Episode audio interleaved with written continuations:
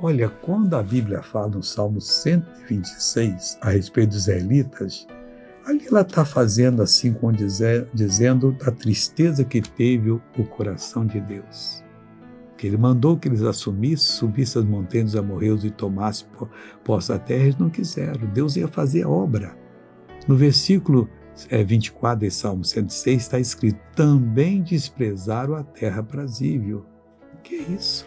Deus ia dar para eles uma terra vagabunda que não tinha valor algum? Não. Deus deu o melhor para eles. Não crer na palavra de Deus. Nunca faça isso. O que vem de Deus é o melhor para a sua vida. Vamos orar? Pai.